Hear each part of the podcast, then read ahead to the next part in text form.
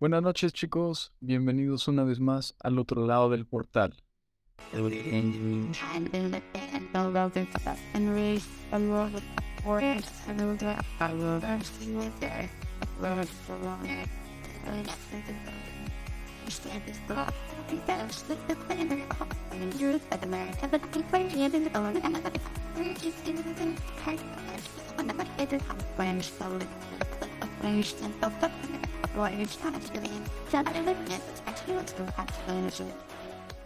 Y bueno, una vez más en este, en este espacio, en este lugar, les doy la bienvenida a mi amigo Osvaldo. ¿Cómo estás? Buenas noches. ¿Cómo andas? Ya teníamos rato sin vernos y dejamos a nuestra audiencia sin un capítulo.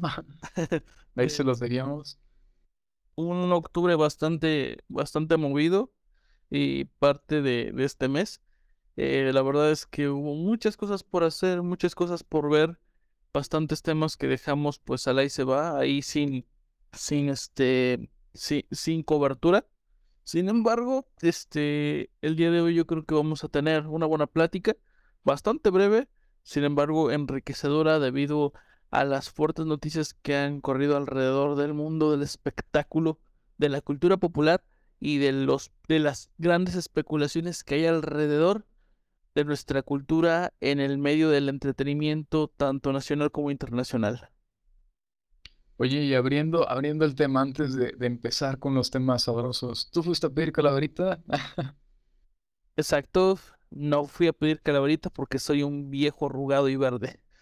no, no, no, la verdad, o sea, siendo sinceros, este, si no tienes niños es muy difícil que vayas a pedir calaverita. Sin embargo, sí me atreví a ir a, a festejar un, un chantolito, ¿no? Ahí viendo los bailables en el centro histórico. También este, una obra de teatro ahí de terrorcillo que por ahí hubo. Eh, bastante entretenida, la verdad. No, estuvo, estuvo divertida. Eh, el Día de Muertos, curiosamente, este, este año fue bastante más grande que otros. No sé si tú llegaste a notarlo.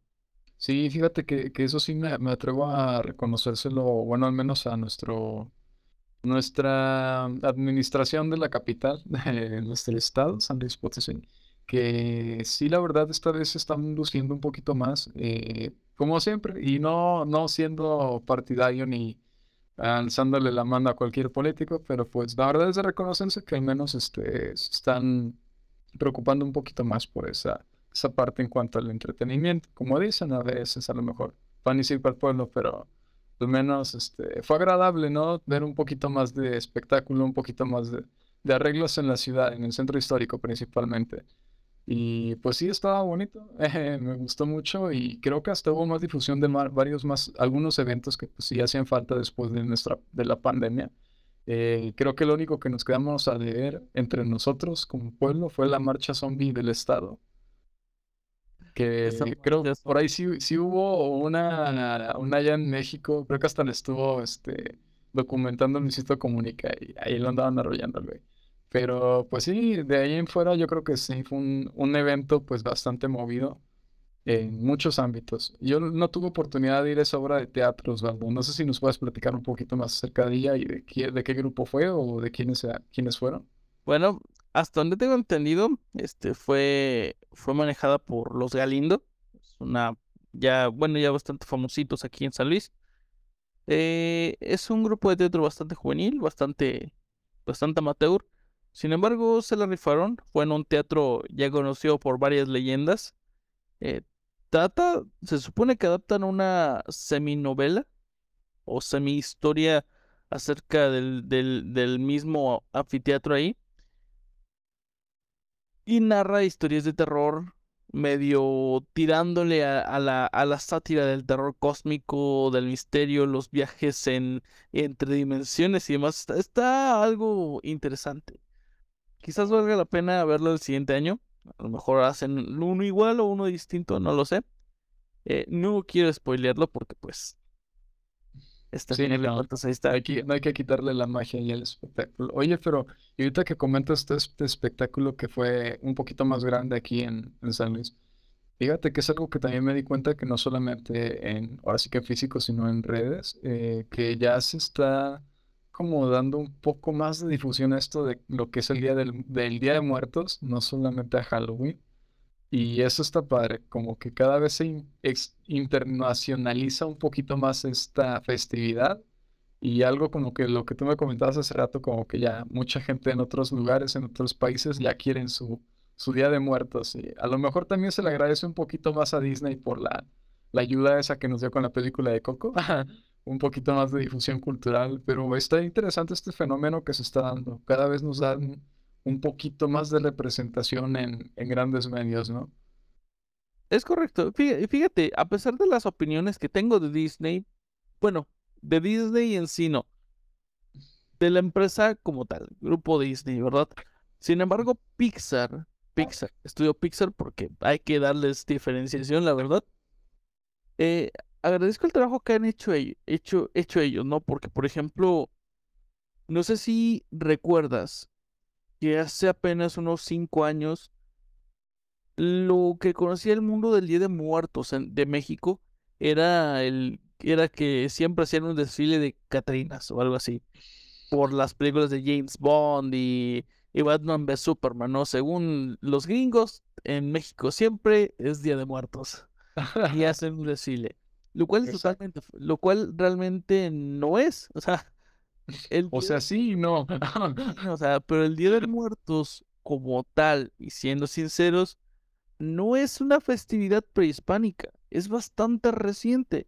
Eh, es, bueno, como tal, estructuralmente, lo que conocemos como Día de Muertos se, se, se fortaleció en el siglo XX, fabricando esta narrativa de la prehispanidad, de las tradiciones, que sí, sí hay parte de la prehispanidad dentro de la tradición de venerar, recordar, alimentar, este, extrañar a los muertos, de que vienen una cierta, de que vienen en alguna época de nuevo con nosotros.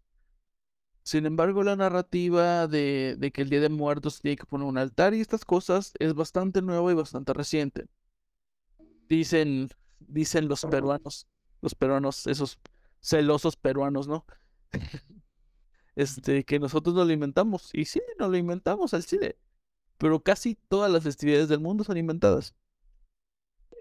Exacto. Y, y ajá, continúa quieres. el Halloween es un invento totalmente gringo. No, realmente, por más que digan que tiene raíces en Sanheim, no es Sanheim. Halloween es Halloween y es lo que es. Sin embargo, veamos el contraste. Por un lado, antes la gente creía que el Día de Muertos era un, un festival así como que medio pagano, hippie, vudú, y hoy no. Gracias a Y, y, Pixar. y sí, ay, no, no, es cierto. No, pues sí, pero, pero no.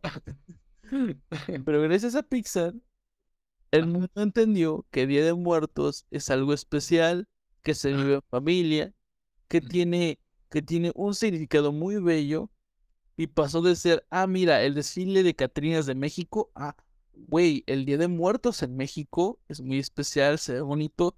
Y si quieren tener un poco de miedo, chequen los TikToks que se subieron el 2 de noviembre en todo el mundo de gente que ponía ahí a sus mascotas a las 3 de la mañana, bien asustados porque la mascota es muerta, porque empezaron a ladrar a la mascota muerta.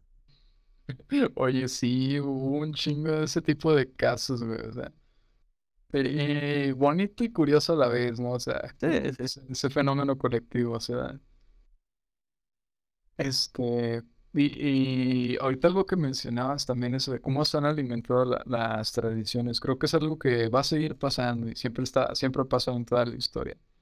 Este, y más para este festejo, que yo, yo la verdad en lo personal lo considero como el más importante del año, porque creo que eh, es el momento en el que nos reflexionamos y recordamos con la gente que pues ya no está con nosotros y que a final de cuentas todos vamos a ir para allá. Y esa es la imagen del Catrín y de la Catrina, de que no importa si seas de la clase alta, también vas a estar igual en el mismo destino al que todos vamos. De, de- de hecho, dato curioso, para los que no se la sepan, la Catrina es una burla a la clase, a la nueva clase media que surgió por ahí de los años 40, 60, ¿no?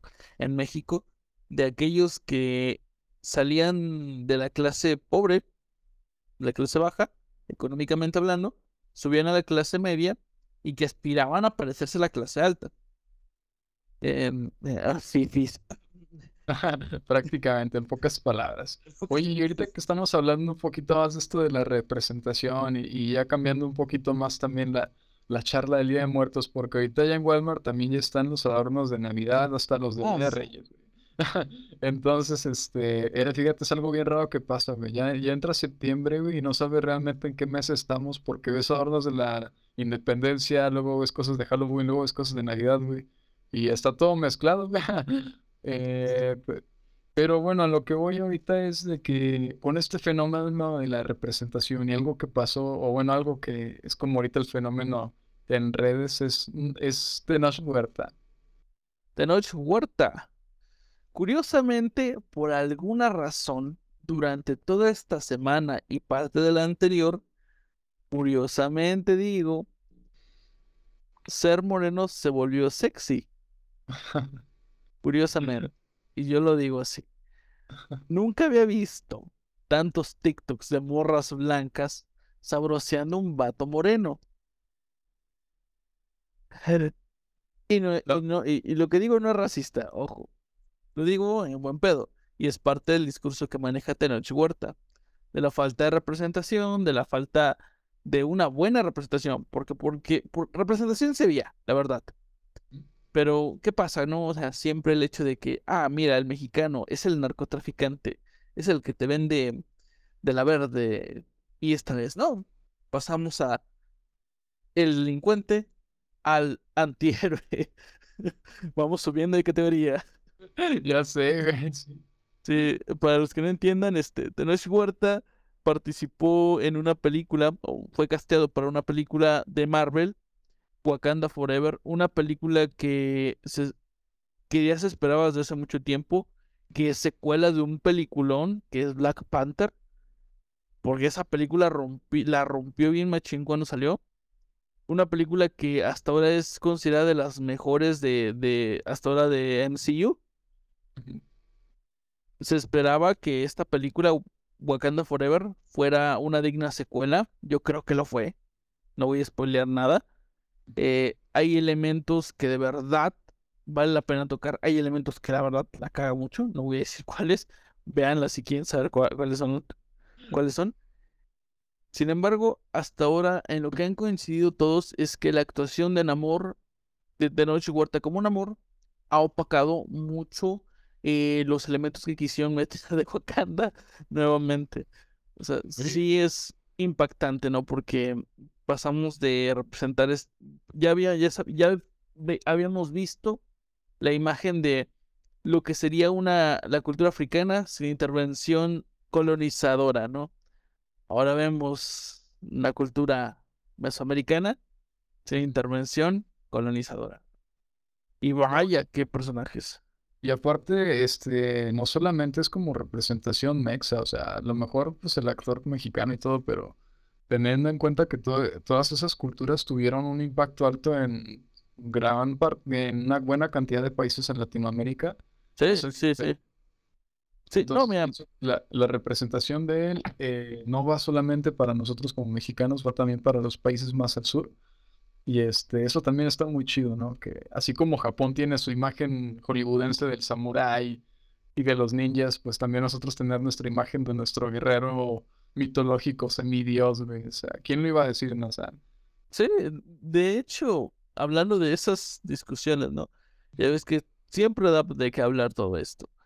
Algo de lo que no me gustó es que, ay, güey, o sea, lo que tú dices, mm, es algo de lo que se puede sentir orgulloso mucho latino, porque ojo, la cultura mesoamericana no solamente es mexicana, también es centroamericana. Quizás ya no tanto va a ser este andina de, de Sudamérica. Sin embargo, se pueden rescatar muchos elementos y no dudo que en algún momento va, va a haber este representación de parte de, de las culturas andinas. En algún momento va a caer. ¿Cómo? No sé, pero va a caer. Estoy casi seguro. pues, pues ya lo han tenido en cierto punto, ¿no? En animaciones, a lo mejor por ahí, la que más me viene a la mente ahorita es, pues, es el dorado.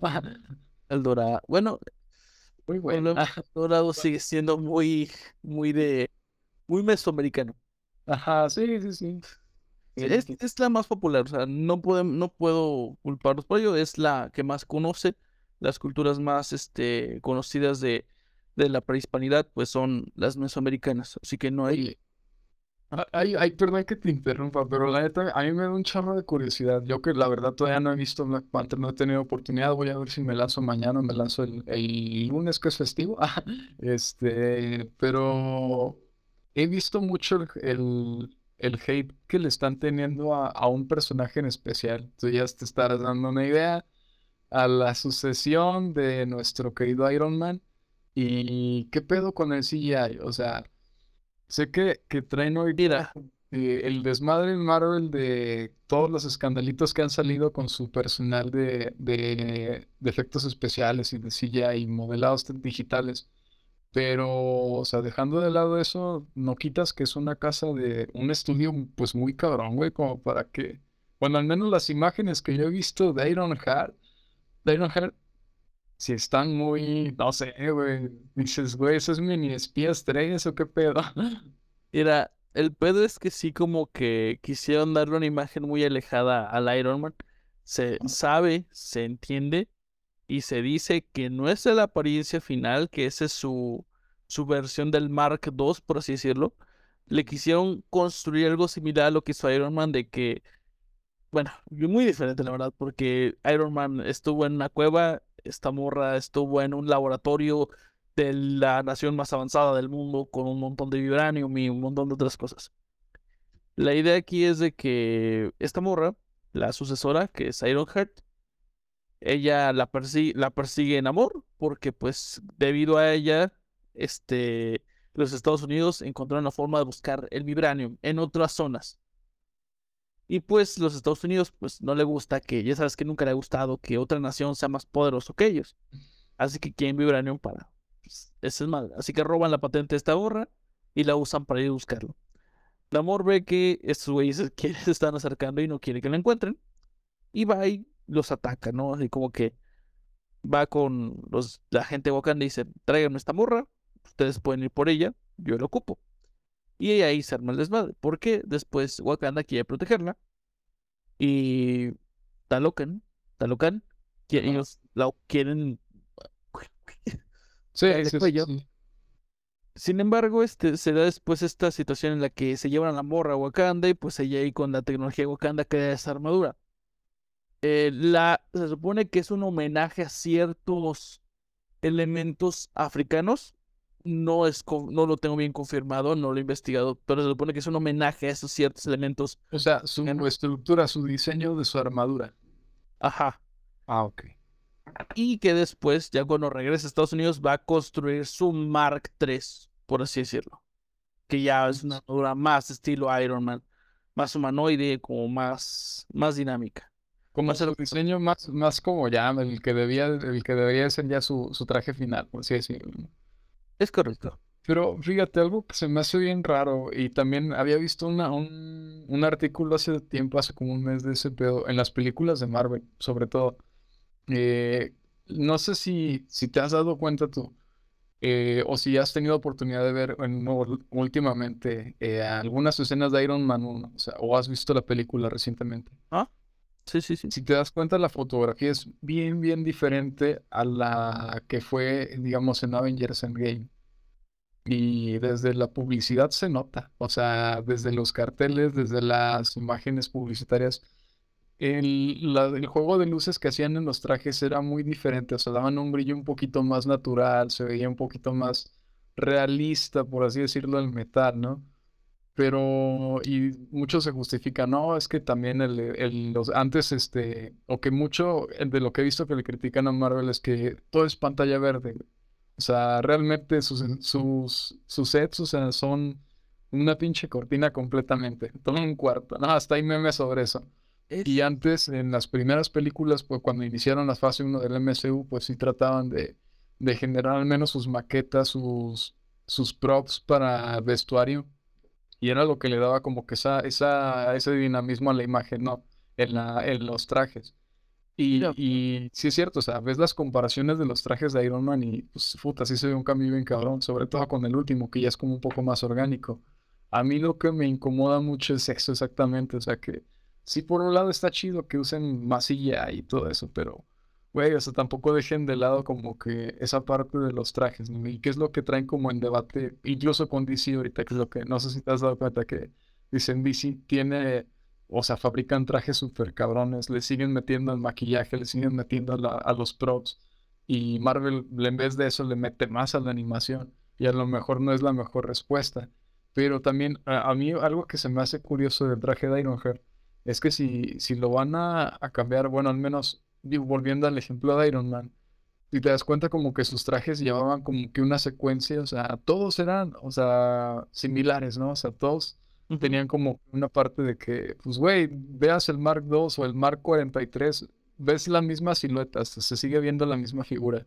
Y con Ironheart no siento que vaya a pasar eso, y al contrario, siento que lo van a empeorar. ojalá que no, ojalá, ojalá me equivoque. Vea, es que ahí van los elementos que te menciono. Si nos vamos por la parte de criticar el cómo los estudios han manejado la, lo que es el, cine y los efectos especiales desde el del 2010 para acá, hay mucho de qué hablar. Porque no solo es esa parte, también es la música, es este, la, la, escenificación, las coreografías, todo cambiado. Recordemos, por ejemplo, yo escuché por primera vez de, un, de alguna persona, no me acuerdo quién lo escuché, fue una entrevista de que este, esta persona comentaba de una experiencia él en, su, mientras estudiaba eh, eh, eh, sonido, ingeniería de sonido, y que su profesor le, que le contó, bien chicos, el día de hoy se acaba de grabar la primera canción totalmente fuera de un estudio, 100% desde una casa, desde una habitación. Eh, por ende, podemos decir que la música prácticamente cada vez se ha ido haciendo más sencilla de hacer, no se requiere tanto material, eh, no se requiere tanto equipo, se puede hacer en la comunidad de un escritorio. Y lo mismo pasa con el cine. Se lo mucho ocupados a los actores, como dices, una pantalla verde y ciertas cosas que se requieren para escenificar. No, la piscina, algunos arbolitos, eh, parte de mm, escenario de ciudades, algunas filmaciones dentro de algún pueblo para que se vea real. Pero mucho de lo demás se puede hacer con una pantalla verde perfectamente. ¿Qué problema yo le veo? Que Warner, por ejemplo, hablando de DC, Warner sigue siendo una empresa manejada por la gente más vieja. Si te das cuenta. Y esta gente más vieja sigue muy, sigue muy de, muy lleno con los sindicatos. Ahí, te detengo. Estaba, estaba hasta la llegada de James Gunn. la llegada de James Gunn. Pero toda esta gente todavía le metía mucho dinero a los efectos especiales fabricados a mano, con props, a los trajes que costaban millones de dólares. Este, no me acuerdo cuánto dijeron que le costó la, la, armadura, el, el, Superman Buster a, a, DC para Batman vs Superman. ¿Qué dijeron? ¿50 mil dólares les costó hacerlo? No, no recuerdo, pero... Bueno, ahí te das cuenta. Y por ahí me rolaron una filtración de lo que le cuesta por hora este, un, un estudio de postproducción a Marvel. Cada empleado, por cada persona que tiene trabajando en postproducción, le cuesta 50 dólares la hora. Y en promedio eso lo avientan en dos meses de postproducción todo. No, es cierto. O sea, no, no, no, se hace muy increíble, güey y no tienen que pagar no tienen que pagar este eh, los beneficios de los sindicatos de los trabajadores de Hollywood, del de los trabajadores de, del sindicato de los trabajadores del cine y televisión, no tienen que dar beneficios este debido a los contratos sindicales y muchas otras cosas. O sea, todo esto se resume en eh, quiero ahorrarme lo más posible en dinero. O sea, sí, sí, hay cosas bien turbias ahí, güey. Sí, sí había visto también como que diálogos de, gente que también, o sea, veía cómo se quedaban los, trabajadores de CIA en ese, en ese desmadre que... Sí, sí, sí, los, estudios son feos, o los estudios de postproducción de CIA y de, FX son feos, son feos, pagan bien, eso sí, eso no les pueden quitar, pagan bien, pero son matados, son matados, o sea, son gente que trabaja por proyectos no es gente que pueda tener trabajo hoy y mañana va a tener otra vez trabajo, es gente que muy seguramente el día de hoy este, tiene trabajo en un mes, quién sabe. Y pues les piden, ¿saben qué? Este proyecto tiene que salir tal día, los quiero trabajando así. Y es, algunos trabajan hasta 15 horas, 20 horas. el muy conocido crunch dentro de todo el trabajo del arte digital. Pasa en el cine, en los videojuegos, en la animación 3D, lo que tú quieras, pero pasa. Desgraciadamente ser artista es el trabajo más pesado dentro de lo que viene siendo todo el, el entretenimiento. Pero ¿sabes, ¿sabes qué? Eso también es una parte bien triste, porque ves todo el, esfuerzo que hay detrás y ahora sí que toda la sangre y sudor y lágrimas que hay detrás de ese estudio, para que al final, al final de cuentas el producto final que hizo Marvel, lo que están sacando, termine siendo despedazado en Twitter o en Facebook por un montón de gente que, güey, o sea, a lo mejor sí el, el resultado no es el más agradable, pero es que también dices, güey, o sea no es culpa de lo, ahora sí como quien dice, no es culpa del mono, sino, sino del dueño del circo. Ahí le echo la culpa al streaming, la verdad. O sea, mm, piénsalo de esta forma. Eh, cuando empezó el MCU, con Hulk, con Iron Man, una te sacaban una película por año. Era una película cada año, cada dos años. Se daban el tiempo de hacerla. ¿Por qué? Porque sabían que la taquilla le iba a romper. Pasa pandemia, pues pandemia. Vaya, vaya dato, la taquilla en los cines valió madre. Y pues la única herramienta que quedaba era el streaming. Pero dato curioso, si quieres mantener gente con el stream en el streaming pagando el servicio, tienes que sacar contenido constante, constante, constante y constante y lo hemos visto en oleadas de contenido de Star Wars, de Marvel, de este, ¿qué, de, ¿qué otras cosas compró Disney? Bueno, de series animadas de Pixar, de películas de, Disney Studios, eh, de remakes, de live actions. Prácticamente cada mes tienen contenido nuevo. Digo, no creo que sea sano hacer eso y, según tengo entendido, ya Disney empezó a comprar anime, también licencias para transmisión de anime. Bueno, la de Bleach, Bleach, este, el último arco de Bleach que se está animando, Disney tiene los derechos de transmisión y de doblaje. Eso no lo sabía. Eso sí, no, no, no, estaba al tanto. Perdón. Ok es, es increíble lo que se va a hacer con, el, con lo, lo, que se está haciendo, lo mucho que se arruinan las cosas debido a la gran demanda. Porque creo que hasta en ese punto los consumidores somos muy egoístas, ¿no? Queremos cada vez cosas más complejas, más caras, en un menor tiempo. Y seamos sinceros, si seguimos con este ritmo, cada vez nos van a entregar cosas peores. Ahorita eh, la han librado. Mañana quién sabe.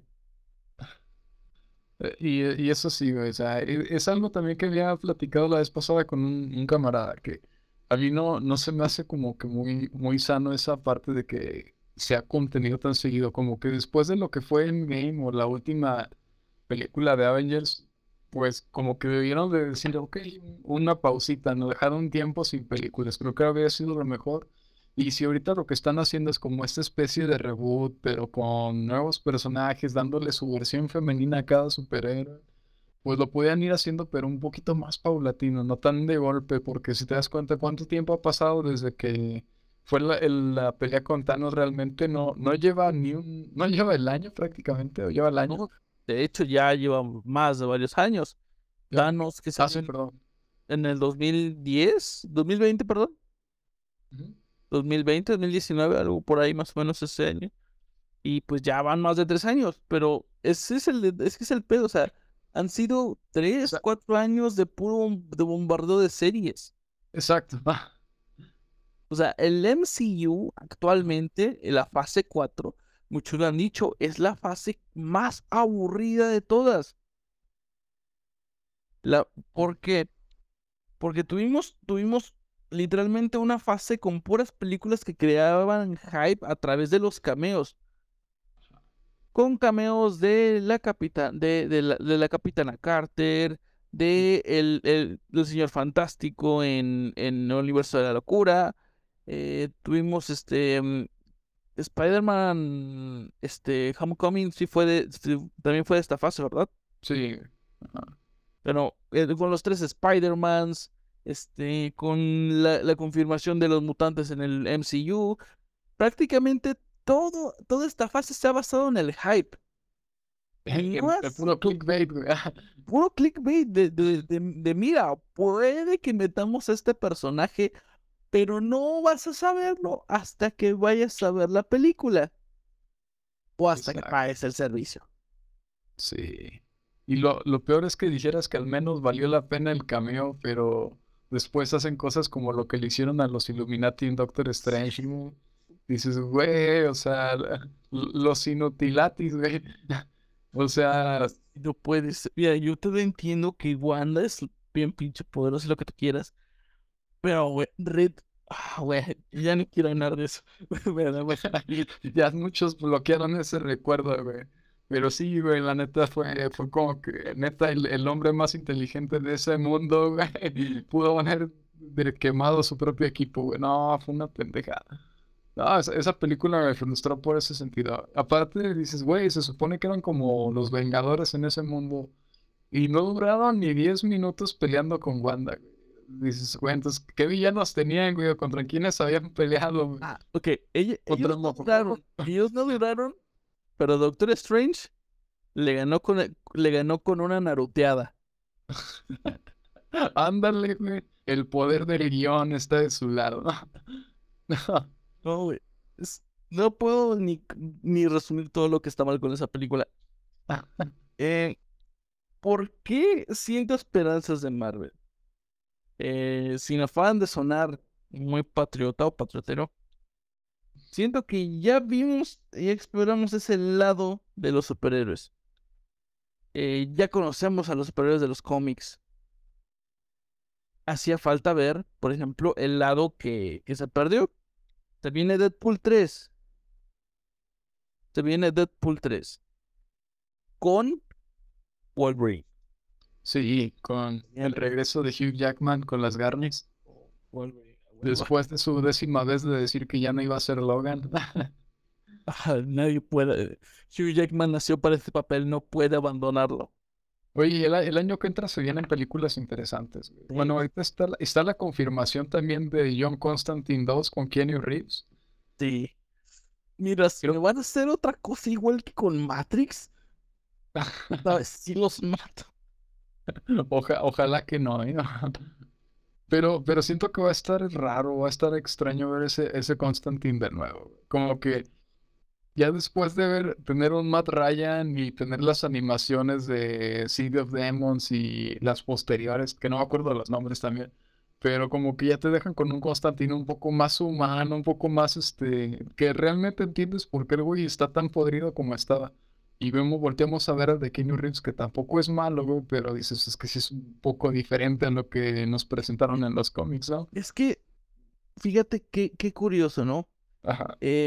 Keanu Reeves es Constantine interpretándose a sí mismo. ¿Sí me entiendes? Exacto, sí, güey. Ajá. o sea, Sí, sí, sí. Yo, cuando yo vi Constantine por primera vez, pues no lo entendí porque era un maldito mocoso. Pero después de unos años me vi este El día que la Tierra se detuvo.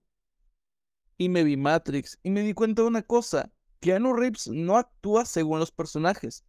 Keanu Reeves convierte a los personajes en Keanu Reeves. E- Es como la roca, güey. Sí, sí, o sea, prácticamente no hay un personaje, no ha habido un personaje que pueda superar el carisma propio que tiene él como persona, como actor. Para que él pues, sea absorbido por el personaje. Al contrario, el personaje termina siendo absorbido por el actor. Y esto No, es algo que tiene, y eso es algo que tiene Keanu Reeves. Por ejemplo, si tú te ves el día que la Tierra se detuvo, te ves Matrix y te ves a Constantine, en la de Keanu Reeves, te das cuenta de que prácticamente es el mismo personaje, solo que con diferente nombre y diferente arco argumental. Prácticamente, o sea, es es exactamente lo mismo, güey. Y, y eso era algo que a lo mejor en su momento cuando salió la película también como de este lado mm, no estaba como que tan conocido el personaje, sobre todo en Latinoamérica. Este fue como, ah, pues a ver quién es ese exorcista medio carismático, deprimente, medio emo. Y, y, para la época estuvo interesante ver esa, esa representación. Más porque pues ya venía de Matrix este güey. Pero luego ya cuando volteamos a ver estas nuevas interpretaciones, las interpretaciones más fieles de este personaje, dices, bueno, es que no es malo, güey, pero tampoco es, el, es lo que debería de ser de John, ¿no? Y, es, es, lo que se me, me, hace dudar mucho como de entonces cómo va a quedar, güey. O sea, no, solo por ese morbo de ver qué, qué, qué van a hacer con ese personaje, ¿no? Y, y ver si logran hacer actuar a, a Kenny Reeves, ¿no? de, de hecho, me, me causa un conflicto en parte. También, bueno, volviendo al, al parte de lo que pasó en este año, con otra de las interpretaciones de John Constantine, Joanna Constantine. ¿Te viste Sandman? Sí. Ay, güey, yo, espera, yo esperaba por alguna razón que, que fuera el John Constantine que estábamos acostumbrados, pero pues no fue así. Este, no me molesta, no me molesta. Eh, yo la verdad cuando me leí Sandman no le entendí. Es que está bien fumado, está, está bien raro ese pinche cómic. Y, y, pues me vi Sandman en serie y esta vez como que sí le entendí. Pero se entiende, ¿no? Es diferente forma de narrar la historia. Está interesante lo que, lo que hacen con los personajes ya viejos y que les dan como un nuevo retoque, un nuevo lavado de cara. Y te soy sincero, el Lucifer de Sandman me gustó más que el Lucifer de la serie Lucifer. E, es que eso, fíjate que también no lo tengo del todo claro, pero sí, sí deberían de haber sido, o sea, como tal, sí están, cuadran ambas representaciones, o sea, en que no sea el mismo personaje como tal. Más porque sí son, vienen de diferentes escritores creo que el único que podría conectarlos, por así decirlo, es John Constantine, que a final de cuentas ese güey lo meten en todas las novelas sobrenaturales, está en Something, está en Sandman, o sea. la, importancia de John Constantine en, lo que respecta a la Dark Justice League es grande, porque él es el que hace girar la Dark Justice League. O sea, a lo que es DC Dark, en sí es el que hace girar todo eso. Es el que está metido en pedos con la Liga de la Justicia tradicional, es el que está metido en pedos con los demonios, el que está metido en pedos con los ángeles, con los dioses antiguos, con los dioses del Olimpo, con todas estas madres. Ese güey está peleado con medio mundo. Sí. Eh, al punto, fíjate, esto no me lo quería nadie. Es una pelea con un mocoso niño rato de, de se los cállese los hocico, ¿no? yo, yo, yo, yo vi a Batman cuando todavía bailaba cumbia acá sabroso.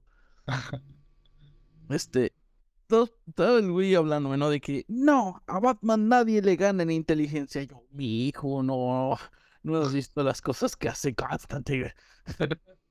Güey, simplemente, eh, bueno, así en resumen, para no andar tanto en detalles, eh, en el año 3 de las novelas gráficas de Injustice, Constantine se le aplica bien sabroso a Batman, y lo usa solamente para zafarse de puros pedos. Entonces, muy buena novela, la verdad, sin relevancia en el arco de Injustice, porque bien se podían haber brincado todo ese año, pero esto está entretenido, la interacción que hay entre Constantine y Batman. Y sí, sí, ese güey es más, más cabrón que Batman, solamente es la manzana podrida de DC, pero está interesante cómo gira. Y este, ah, pues sí, a ver cómo nos va con estas películas nuevas. Eh, por ahí creo que también la que más me llama la atención, sí, lo perso es Deadpool y poder ver ahora sí por fin el traje de Wolverine. sí. ¿Sabes lo que no me gusta? Es que aparentemente esta será la última película de Deadpool siendo interpretado por... Ah, ya sabes por quién. Ah, sí, ¿Cómo? Será... Aparentemente se rumorea y se ha likeado esta película es la última que va a tener Deadpool siendo interpretado por... Por Ryan Reynolds. Por Ryan Reynolds, sí. No, es neta, ¿no? pues... Mm. Se, tiene likeado, se tiene likeado. Todavía no se confirma, pero de confirmarse, pues siento que perdería cierta magia el personaje. Eh, o más bien lo dejarían morir, pero siento que también sería como que un fallo ahí en, en Marvel en ese sentido. Tendría que ver, es que está raro también por lo, los, ahora sí que los, las filtraciones que han habido, ¿no? De que según confirmaron Secret Wars y que confirmaron las desmadres en Marvel. Pero que confirmaron cuatro y no sé qué tantas mamadas. Sí, sí. Armor Wars también me parece que en vez de ser de hacer la serie la eh, volvieron una película, entonces este a ver cómo resulta eso, pero pues bueno, en- a mí en lo personal y sobre todo hablando en cuestión de cómics, cuando fue el evento de Secret Wars en Marvel, sí fue como que llegaron ya a su cúspide de, de desmadres de multiversos y de ahí para acá fue como que ah, el declive en, en tramas. Sí. Sí que Secret Wars marcó el fin. No, no sabría decirlo si es cierta, pero creo que es de los cómics que marcaron el final de la Silver Age. O sea, Se de ahí en fuera, sí, tiene razón. Todo lo que ha hecho Marvel en- a nivel de cómics ha ido en caída. Eh, mm, tuvieron dos eventos que no pegaron, tanto DC como Marvel. Tuvieron la Civil War 2, que fue un fiasco total. Güey, solamente para darle un poquito más de relevancia a Capitana Marvel y, y no, o sea, mal, mal, mal, Marvel. Y de Doomsday Clock. Doomsday Clock. Pudo, pudo haber sido algo muy, muy prometedor, pero estuvo raro, güey. No. Como que se quisieron pasar de pinches profundos que Sí, no terminó de convencer. sí. Y al final no quedó. Fuera, siento que DC, fuera de lo que hizo con las películas animadas, dudo que pueda sacar algo igual. Eh, Marvel ahorita está como pegándole por ahí a lo animado también. Y más o menos le está entrando bien. Han habido cosas bonitas y lo que se espera, esperamos que sea mejor. Pero siendo sincero, yo también creo que después de Secret Wars, MCU no va a volver a ser lo mismo. Siento que sería como su modo cúspide. Ujú. Ya no tendrían mucho de dónde agarrarse para crear nuevas historias. Eh, Civil War no lo hicieron bien, soy sincero. Eh, Secret Invasion no lo hicieron, así que no lo han hecho, no lo han hecho, así que no creo que lo hagan. Sí, Es que por ahí, ese rumor está, me acuerdo, desde el 2013, güey. O sea, desde ahí ya se tenía hasta el logotipo y todo. Y ¿es en serio que los Scrolls van a quedar solo como un cameo y ya? es lo que, es lo que más me impacta, güey. O sea, dices, como una raza como que tan letal y pues tan peligrosa hasta ese punto de que pues llegan a suplantar a Nick Fury y hacen su desmadre, güey. Como solamente es un cameo, güey. Sí. Fue total fiasco eso. Y esperemos que no se quede ahí. Salimos un poquito del tema de, de Wakanda Forever, pero no importa. Sí, pero- Todo va relacionado. Todo relacionado. No se preocupen. Sí, sí, sí, sí. Hay cosas que podemos rescatar de lo que se viene y de lo que fue. Este, porque pues quizás nos concentramos muy mucho en Marvel y DC. Quizás omitimos un poco de lo que está pasando con el cine japonés, eh, la bueno, la animación japonesa en general. eh, omitimos un poco de lo que está pasando en países de Latinoamérica, que cada vez están surgiendo más y más estudios, tanto de, de editoriales de cómics, de eh, es- escritores de libros. Por ejemplo, hay una recomendación de lectura. Si les gustó el personaje de Namor, de Tenoch Huerta como Namor, léanse el libro de La sombra del Islam. El autor es Jesús Escudero, está en, en Amazon Kindle. El libro tiene una. El libro ha- hace unos meses salió a la venta en audiolibro también, narrado por el, el bella voz de Tenoch Huerta. Ah, Es, es un libro bastante reciente, no tiene mucho que se escribió, ya me lo leí de hecho.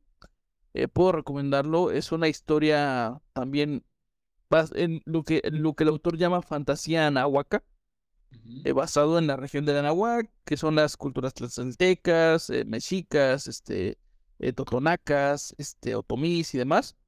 Un poquito de maya también. se basa mucho en esas culturas y crea, y él te cuenta una historia totalmente ficticia, quizás no respetando al 100% todo lo que es este, la cultura prehispánica de la náhuac, sin embargo, muchos elementos los mantiene, es una historia de heroísmo, con cacería de monstruos, con... tiene muchos elementos que, van, que dan miedo, que dan alegría, romance, lo tiene todo.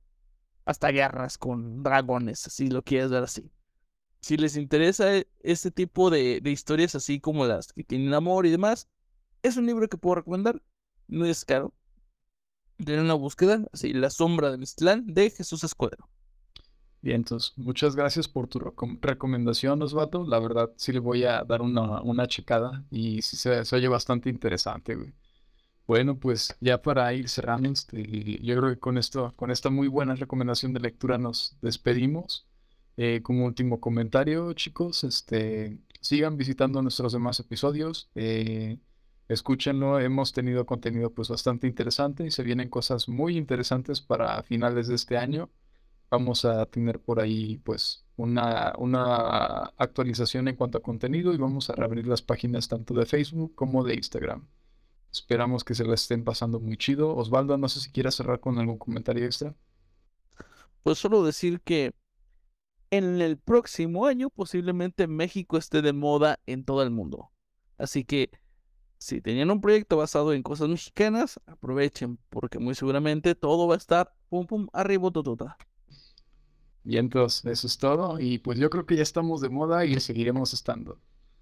Hasta aquí llegamos, chicos. Tengan una buena noche y nos vemos en las próximas emisiones del otro lado del portal.